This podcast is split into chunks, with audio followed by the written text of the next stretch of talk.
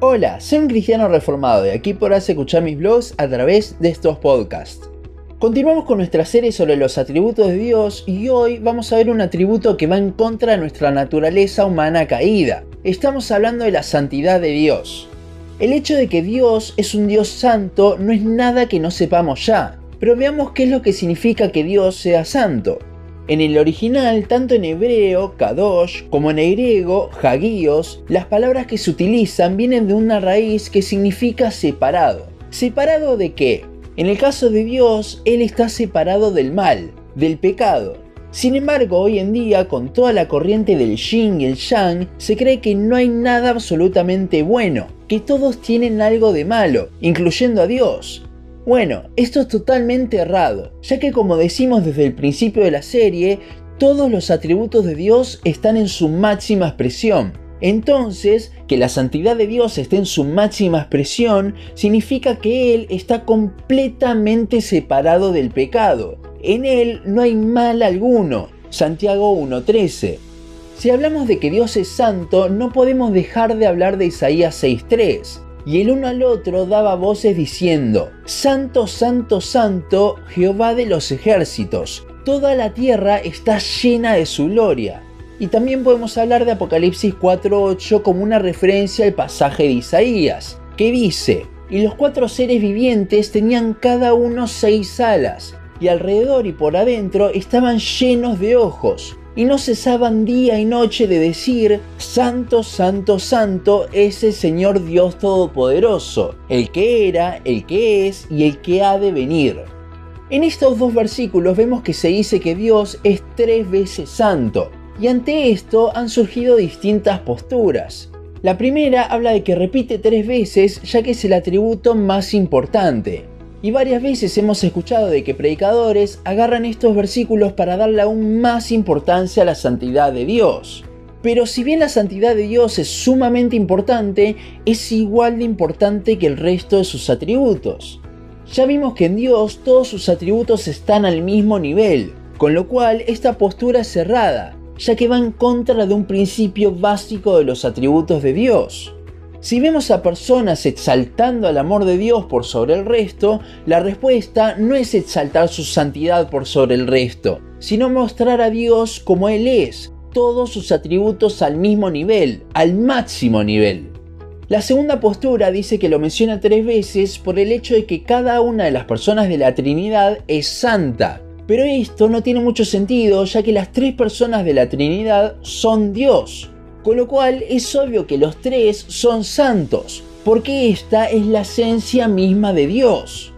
Además, en ninguna otra parte de la Biblia vemos que se diga santo, santo, santo, sino que simplemente dice que Dios es santo una vez. Podemos verlo, por ejemplo, en 1 Samuel 2.2.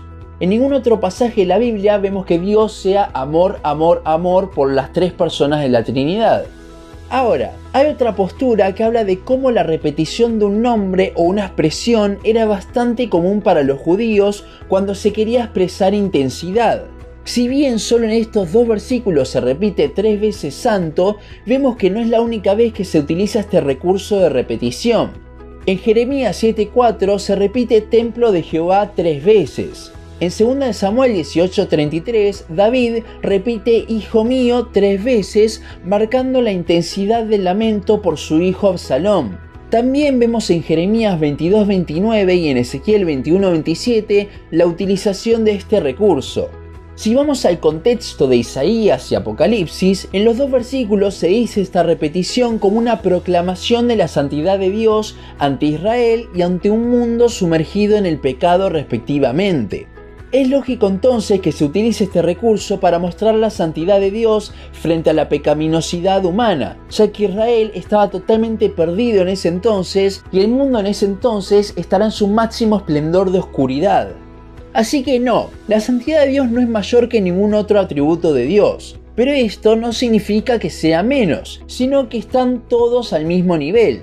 Como vimos, cada atributo posee el resto de los atributos, con lo cual su santidad está en todos lados, omnipresente, todo lo sabe, omnisciente, es todopoderosa, omnipotente y es para siempre, eterna. A la vez también es amorosa y justa. Y si bien podríamos seguir con todos los atributos de Dios, hay uno que en especial hoy en día se lo ha desligado de la santidad de Dios, y es su inmutabilidad. El hecho de que la santidad de Dios sea inmutable significa que lo que Dios una vez consideró pecado, siempre lo hará. Con esto no quiero decir que la ley aplique para hoy en día, ya que muchas cosas Dios se las dio a los israelitas para guardarlos por los momentos que iban a atravesar. Sin embargo, todo lo que vemos en el Antiguo Testamento que se remarca en el Nuevo Testamento como pecado, podemos estar seguros que para Dios sigue siendo pecado aún hoy en día.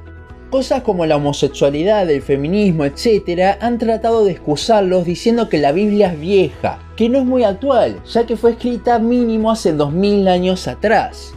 Pero esto no es correcto, porque la santidad de Dios sigue siendo la misma ayer hoy y por los siglos de los siglos. Ahora que vimos lo que es la santidad de Dios, esta separación máxima que tiene Dios del pecado, veamos la revelada. Y como digo siempre, no hay mejor forma de verla que en el Evangelio. La santidad de Dios en el Evangelio se ve claramente revelada en contraposición con nuestro pecado. Jesús vivió una vida totalmente santa, pero nuestro pecado fue puesto en su cuenta en el momento de la cruz y en ese momento toda la omnipotencia, la justa santidad de Dios cayó sobre Cristo pagando nuestra deuda con su muerte. La santidad de Dios es lo que demanda que su justicia caiga sobre los pecadores, ya que la hemos infringido en su máximo nivel. Pero gracias a Cristo es que nosotros podemos vivir un proceso de santificación hasta que Él nos glorifique. Este atributo, si bien lo tenemos bien sabido en nuestra mente, es muy difícil tenerlo siempre presente en nuestro corazón, ya que si así fuese no pecaríamos en absoluto. Con lo cual debemos orar día a día para que Dios nos moldee conforme a la santidad de su Hijo y así no infringir su ley una y otra vez. Cada vez que pecamos vamos en contra de la santidad de Dios y esto no lo vamos a poder cambiar hasta que Cristo vuelva pero sí podemos trabajar en nuestra santificación ya que Dios sigue produciendo en nosotros así el querer como el hacer, haciéndonos estos buenos delante de Él, separados del pecado por quien Cristo es. La santidad de Dios es algo que nunca vamos a poder igualar, pero debemos mirarla y contemplarla y querer eso en nuestras vidas.